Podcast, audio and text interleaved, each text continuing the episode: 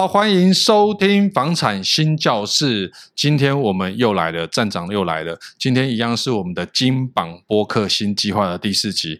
我们今天邀请到一个。我觉得很可怕，因为他的频道叫做“精算妈咪的家计簿”，而且他刚他刚刚一来的时候就给我一本书，我想说天哪，可以出书的人怎么会来上我们节目呢？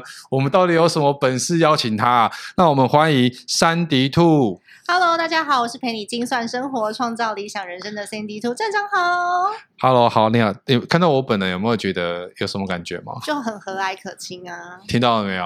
对啊，笑笑的，我最喜欢，我最喜欢笑脸人了。真的吗？嗯、笑脸人怎么听起来好像有一点像你，像你常不是这种啦，就是随时都很开心。你有没有觉得我的皮肤很白？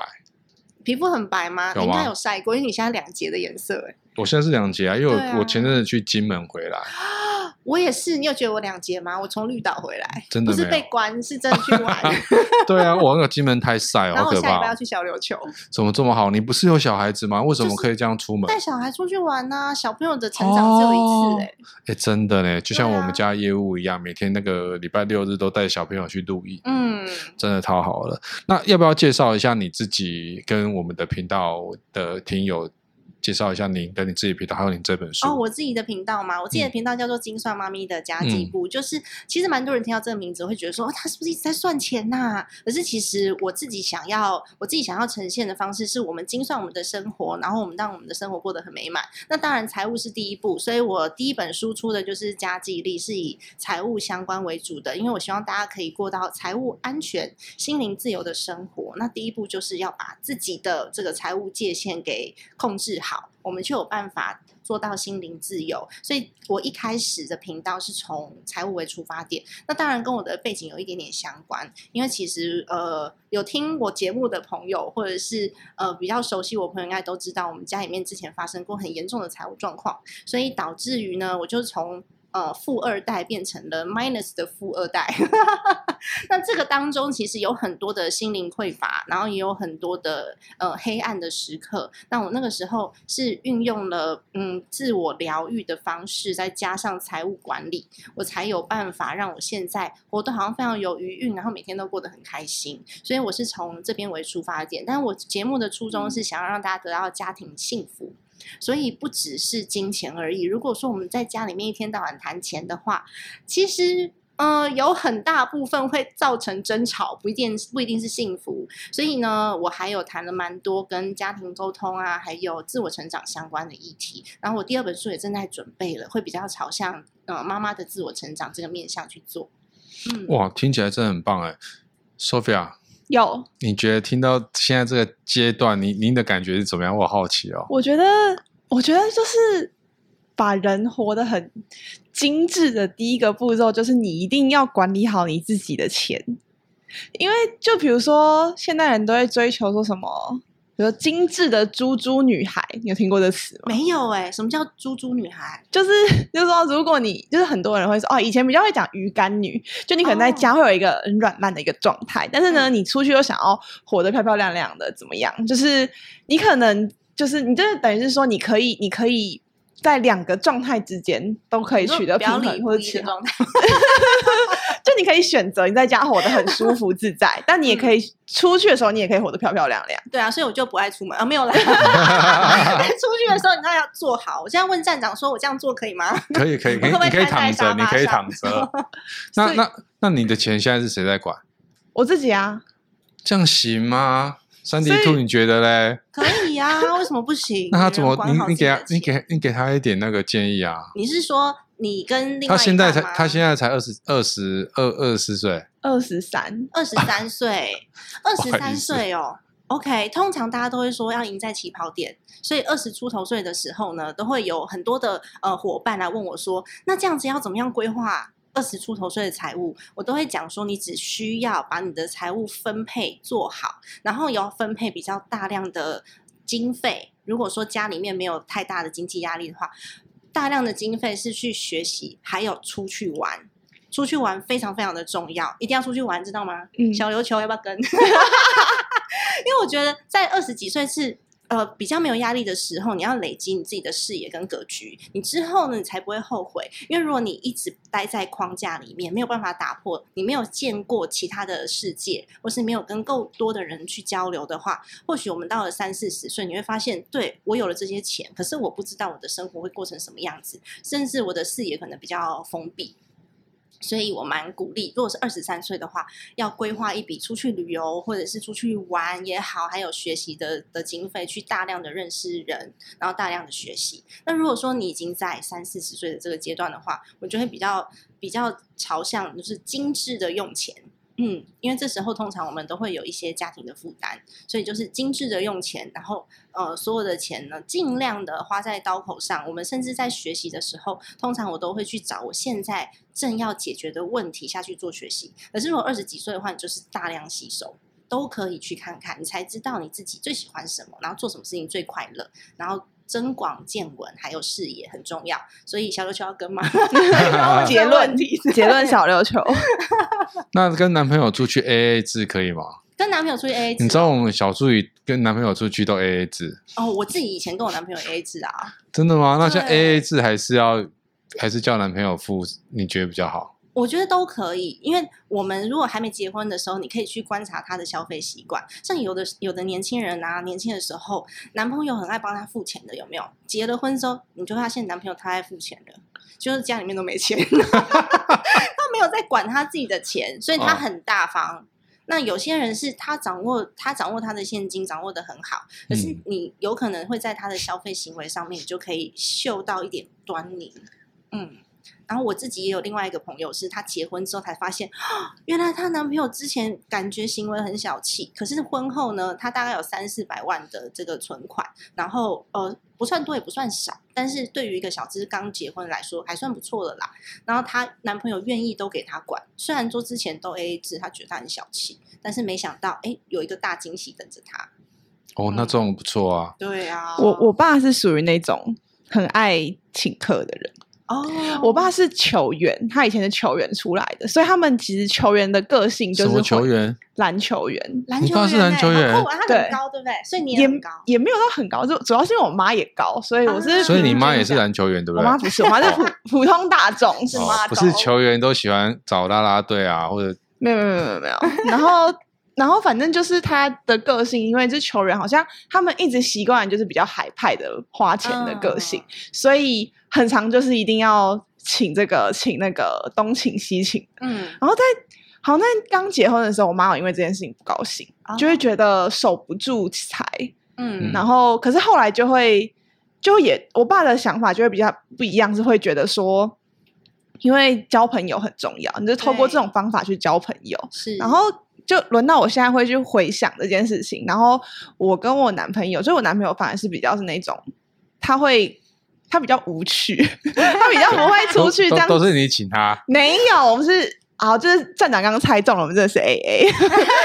我对你很了解，好不好？你是算命吧？怎么怎么可能什么都知道？然后就是他的花钱习惯就是比较属于那种，他会管好管理好啦，哪些是他可以花，哪些是他要做什么的。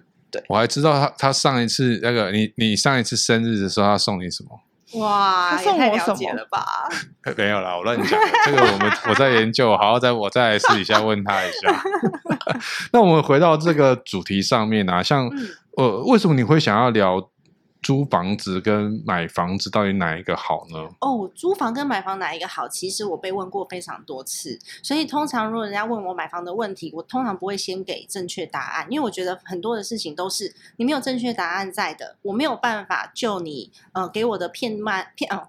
片面的资讯去帮你做一个结论，所以租房好还是买房好，其实要判断的是你现在的现金流跟你的目标计划。因为像有些人他有可能哦，像我妹妹好了，他们就搬到英国去啦，所以他有可能在台湾就不需要房子，或者是他在台湾做了他的现金流，然后到英国这边去去生活使用。所以其实真的要看你的目标，你才知道我到底要买房还是租房。那如如果我要。我要买房的话，我要买什么样子的房？我要自住吗？还是我要买在从化区呢？还是我要买在就是可以可以好出租的地方？其实都有你自己不同的打算。所以通常我都会告诉大家说，你先想一想，你买房到底是为了什么？那有很多人是我存了一大笔钱，我梦想要买房，但是那是梦想。没有把自己的现金流掌握好，有可能你买了一间自住房，然后你所有的时间跟金钱全部都要投入在这间房子里。那我就会比较鼓励大家先投资有现金流的工具，然后我们再把买房的这个计划往后推移。那如果说你现在的现金流计算出来，你觉得诶很 OK，我可以来，我可以来买房，那当然是呃很欢迎大家都可以购屋嘛。嗯，那如果像你。结婚的时候，你会不会要求另外一半一定要有房有车？不会耶，我觉得我还好哎，嗯、我都跟我老公讲说不要买车。嗯，对，所以我们现在都没有开车。嗯，因为在台北市，你用到车的机会实在太少了，所以我都会跟我的听众朋友们讲，就是你可以把它的使用率稍微拿出来看一下。假设这使用率真的过低的话，你看台北市的停车位，一个一个停车位应该要四千块钱以上吧？嗯要哦，对啊，那但是大家每个礼拜一到礼拜五是不是都在上班？那六日你要出去几趟？嗯，如果我都坐计程车的话，都不到四千块。对对，而且养车还是要一笔费费用啊。养车大概你就算养便宜的车，一一年。嗯，夯不啷当加起来应该也要十万左右。但是有一些二十三岁的女生，你知道吗？就喜欢坐在车里啊，然后哎，嫌坐摩托车风吹雨打，对不对？然后戴安全帽，头发都要晒晒都好，头发都压扁了。对，对不对？二十三岁的女生，小助理会这样吗？没有，二十三岁的女生的男朋友只有摩托车。二三岁女生的女男男朋友就是会给我安全帽、坐机车的那一种。那你会不会期望他买买车，然后载你出去玩这样？会耶，但是我觉得就是重点就是使用率，因为我男朋友目前他不是生活在台湾本岛。台湾本岛，Yes，他现在在外岛，在马祖，所以大部分的时间他不在台湾，所以他一直在在台湾啊，马祖还是台湾的，就是他不在本岛，嗯，他不在本岛的这个情况下，如果马祖不在台湾的时候，要跟我讲一下，尴尬，对，这要跟我讲一下，我我会紧张啊，就是他他不在本岛，所以我就会觉得说，哎，那他如果他一直跟我说他想要买，但是我跟他说，可是你你两个月或是。一个月才回来一次，你才开到那一次车，嗯、然后你要花那么多钱在雇那辆车上，嗯、然后付车位上，然后油钱或什么样，我觉得没有必要。嗯，所以我就说，那你就先不要，反正我们出去，其实现在高铁或是火车或者是租车，对，都很方便，所以就没有必要。嗯。嗯，因为他要买给你开啊。哇，怎么那么好？啊，问题是我不会耶，我什么驾照都没有。对，我觉得租车是一个很好的方式，因为像我们有小孩，有时候出门还是会用到车，你要搬婴儿车啊，然后尿布什么的东西真的很多，坐火车、高铁不方便。那租车的话，其实租车现在很便宜耶，如果你租什么 Yaris 什么，一天才一千多块。对，而且高铁都有方案啊，配合的搭配的方案都有搭配的方案，到当地再租车，然后你又比较轻松。真的会比较轻松，开车好累，尤其是台湾很常塞车。我觉得开车我不觉得辛苦，因为我以前在美国读书，我到学校去都要来回一趟，单趟要四十分钟。所以我每天几乎都是开两个小时车，但是那是因为车子会动啊，嗯、真的不会动。你塞在车上的时候就觉得哇，天哪，怎么一股气，就觉得很塞车真的超累，真的很累。然后那个专注力也会一直不断的下降。然后只要是塞车的时候，我就必须要听那种很 rock 的音乐，让我自己提神。我不要，所以我要坐我要坐高铁。真的没错。那你可以分享一下你的理家庭的理财的策略吗？理财的策略哦，嗯、我觉得理财的策略第一步就是先把你的另外一半给理好。什么？另外一半 给怎样？给理好，因为通常呢，就是你花你你省钱，他花钱；你省钱，他花钱。所以第一步就是你要先跟他沟通。那很多人就是沟通就想说，好，那我就把财务计划做出来，那就放在他前面说，你看你再这样随便乱花钱，那我们下个月就吃喝西北风了。你看你这个不能买，iPad 不能买，玩具不能，PS 三不能买。那这样，另外一半其实会很火大。对啊，对，所以我通常都会跟我的听众朋友们，或者是我的学员朋友们，会分享说：我们先把另外一半他为什么有这样子的需求，我们跟他讨论清楚，不要第一时间就否定对方，因为你有他的他有他的需求，我们自己有我们自己的需求。女生有的时候买一些莫名其妙很可爱的东西，啊，好可爱，一个要三千块，那个另外一半也不懂啊，对不对？所以其实呃，先去了解另外一半，他到底他到底想要的是什么？他在买这个东西的背后，那我们可以跟他聊聊天。那最重要的是，一定要有每个人各自可以去分配的零用钱。所以我超赞成私房钱的，嗯。然后我老公也是最近就买那个 Switch，然后买了很多游戏。我就问我老公说：“老公是不是零用钱发太多？”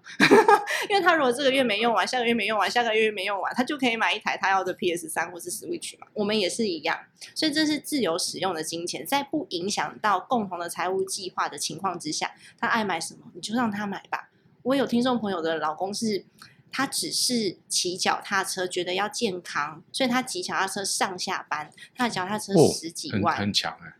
然后他就问说：“你是有要去？你是有要去比赛吗？你有去骑高山吗？”他很喜欢开那看那个竞技脚踏车的那影片，有没有？买了一个十几万脚踏车骑去上班，他老婆就气得要死。我说：“不要生气，那是他自己的零用钱，就 OK。那零用钱的分配是你们自己。”抓出来的这个额度就可以了。如果说你们都预算上面是可以 cover 的，那没有什么太大问题。因为其实每个人的年收入不一样嘛，有人可能八十，有人可能七八百万，那我们要分配的这个额度就不太一样。那他可以自由花，他也开心，你也开心。买什么东西算了吧。我老公最近很爱买音响，我也不知道为什么。音响哦，就是那种小的音箱，他就买回来行动音箱，行动音箱，然后有些很贵啊，一万多块，你知道吗？有啊，好像 BOSS 的就一万多、两万多，然后就觉得这个声音跟这个声音，我说我没有没有什么不一样，对，我们的耳朵没有那么锐利，真的真的没有什么不一样。那、啊、你那你会不会想说去买奢侈品包啊，那种那种精品包？我吗？我其实没有什么太多欲望哎、我对于这种呃物质生活，因为其实我。呃，小时候生活环境很好，所以你说那些什么 Chanel 的包、LV 的包、Belly，然后 Hermes，嗯，哦 Hermes 我没有啦，然后那个叫什么？我一下 Tots，就是这种品牌包，LV 其实都在我的衣柜里面，嗯、防潮箱里面。然后我现在已经没有在背哦，我没有带他们出门了。那其实我在财务最匮乏的时候，其实我身上是没有钱的。我曾经带着这些名牌包去卖二手。哦，卖给二手店，卖给，卖给二手店，但是你会发现那很难卖耶。像我的 Chanel 是在法国买的，但是那个颜色是不是黑色？因为那时候跑了很多地方，黑色卖完了，它只有驼色的。驼色不保值，你知道吗？你知道这件事吗？我不知道，驼色不保值哦。黑色的你后来变卖二手才卖得掉。然后他会问你说：“所以你当时去法国那张 receipt 你有留着吗？”嗯我哪会留那个东西呀、啊？开什么玩笑？然后跟我讲说，哎、欸，Belly 的包变现变现不是很好，Belly 的比较便宜，大概也是一两万块。嗯、他说，哎、欸，比较不好变现。哦，那那那堆包现在就我也不会把它背出门，因为实在不是很好用。那个包包很小，我之前去参加尾牙，光是塞那个要加码的红包都塞不进去。对，我现在很嫌钱。现在不是很流行，大家一个手机这么大的那种小小的包包。对啊，我就是带那种。就是你里面只要放钱，然后一张卡，悠游卡这样子，然后手机就这样就可以出门了。追小孩特别方便。哦，原来是这样。对啊，你觉得对现在，比如说像我们二十三岁的女生，那她他们的买房，你你会建议她有一个买房的计划吗？我会建议她先把自己的财务摊开来计算一下，她可以有一个买房的计划，先在纸上试算过一次。如果说她现在的工作跟她将来的计划，还有呃，可能你可以要连那个长辈的财务条件一起稍微看一下，因为有一些长辈他们是没有存自己的退休金的。那如果说长辈没有存自己的退休金，将来我们有可能会需要有一笔比较高的孝养金。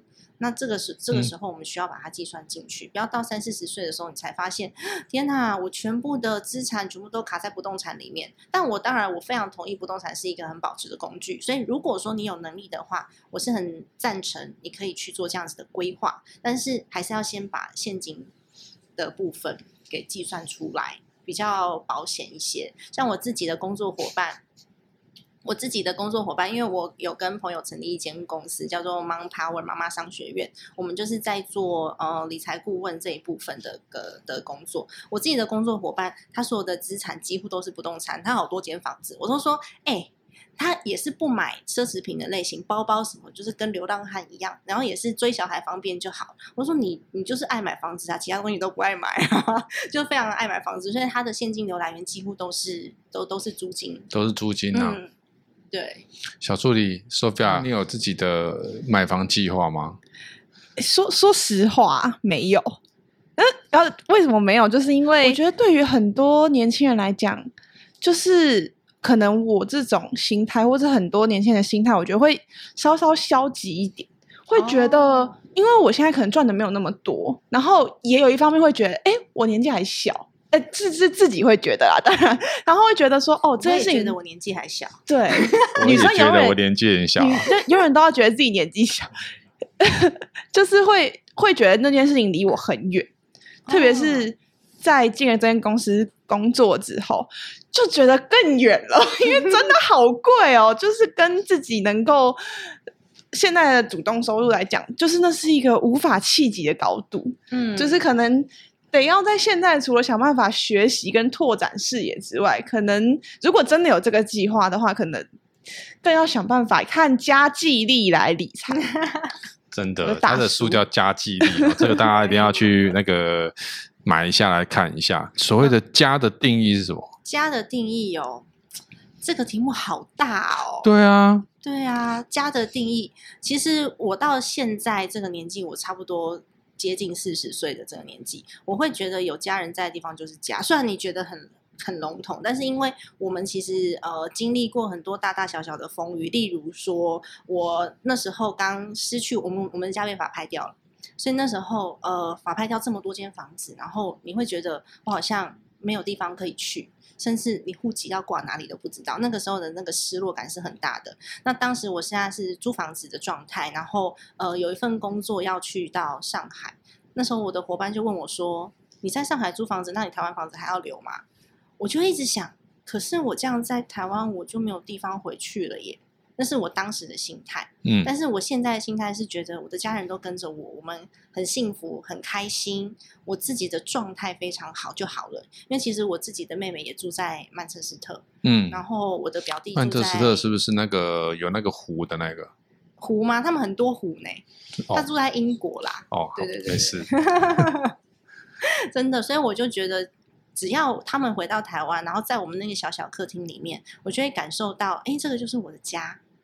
我就会看着我的外甥，然后我爸爸妈妈。虽然我们家现在很小，我们家以前大概八十多平。嗯，在比较精华的地方，但是现在就是二十几平挤那么多人，但我反而觉得这个幸福感是很难能可贵的。嗯、那我现在累积资产的方式是比较透过现金流的方式去做，所以我有我有呃房产类型的工具，但是目前都不在台湾。其实家是一种幸福感呐、啊，嗯，哦，就是说像有时候我们工作到晚上可能蛮蛮晚的，对，哦，就是可能。不论是朝九晚五的，或者是有时候到九点十点，嗯、像我们回到家，有时候还在处理公事，嗯，笔电还要打开，对啊，就麻烦呢、欸。那可是有时候你会觉得，哎，回到家可能呃老婆在家，或是说、嗯、呃 maybe 呃。六日大家可以出去玩，然后可能两个人就是像、嗯、呃煮几道简简单单的菜，然后可能开一罐 seven 小小的啤酒。哦，真的，其实那种感觉就就蛮好的。然后是很懒懒的看一个 Netflix 的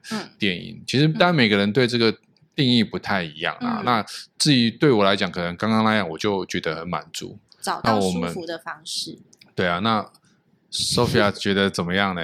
家吗？我很好奇。对啊，你对这种这种家的定义是怎么样？好，我其实还没有什么感悟哎，因为真的要啊、呃，要要说到像两位这么深刻，对我来说，我觉得好好，无论是你们的人生经验可能 OK，我真的没办法。我觉得我自己讲出来，我自己都不相信。我现在想说，我自己讲一句，有家的地方就是温暖，我自己都讲不出来，我真的没办法。我觉得，那你回家的时候，你爸妈不会说：“哎，宝贝，你回来了。”他会对我弟说，不会对我说。他会说：“啊，宝贝儿子，你回来了。”然后，对，然后他不会对我说话。觉得他，我小时候回家，所以是你们家有重男轻女吗？不是，不是，只是因为我跟我弟差很多岁，哦，所以他们就会真的把他当小孩看，然后就会把我当大人看。所以我从小就是一直就是处于一个算是照顾者的角色。嗯、所以呢，我就不是被呵护的那个，所以我也不会那么温柔或什么那么服服帖帖的。所以。他叫他说我哪天回家，我开门叫宝贝女儿，我也会觉得哎呀，怎么了？我觉得很出去。不过那我就要打脸你一下，这不是年纪的问题，因为我弟弟现在也是三十几岁了。回到家，我妈妈还是会说：“我的宝贝帅儿子。”我想说怎么回事？现在是怎样？所以他儿子怎样都 OK，就我妈妈啦。那我的话，我妈是比较用行动的方式，就她会比如说像今天来录音，她就会帮我说：“哎，女儿，你有需要帮忙吗？带小孩？因为我是老大，所以我从小跟你一样是照顾者的角色。我觉得那有可能是因为你在家里面，你本来就是你的排行的关系。对对，我我就是说，因为我跟我弟的年龄差距很大，对他到三十五岁都会被叫。宝贝乖儿子，对，我 好帅的儿子，这样 受不了。我每天只想往他脸上猫两。这种感觉会不会是因为他还没成家？应该也就是还没有结婚，应该也，所以他还没有那种自己自己有个家的那种感觉。嗯，有可能，对不对？对，因为他今天你你看他现在一直在看手表，你知道吗？他想说等下下班五点要今天约会约会，六点下班，然后今天是周五五点，等下要去哪里？然后明天放假。他已经他已经暗示我了，哎，时间呐，是吧？差不多啊，好，好，赶快结束，赶快结束，麦公下面新计划，这是上一集上一集延续下来的人设嘛？你今天晚上去哪里？回家。你今天晚上回家穿这么漂亮？我穿这么漂亮是为了来录影，可以吗？我们没约录影，为了来拍照。哎，等下拍照，不错不错，这认真的态度，不错不错，太棒了，他要给你鼓鼓掌。好了，那我们今天非常谢谢哈，这个金算妈咪的家计部，我们欢迎谢谢山迪兔，谢谢。谢谢谢谢，下次再来，好啊，没问题的，拜拜，拜拜。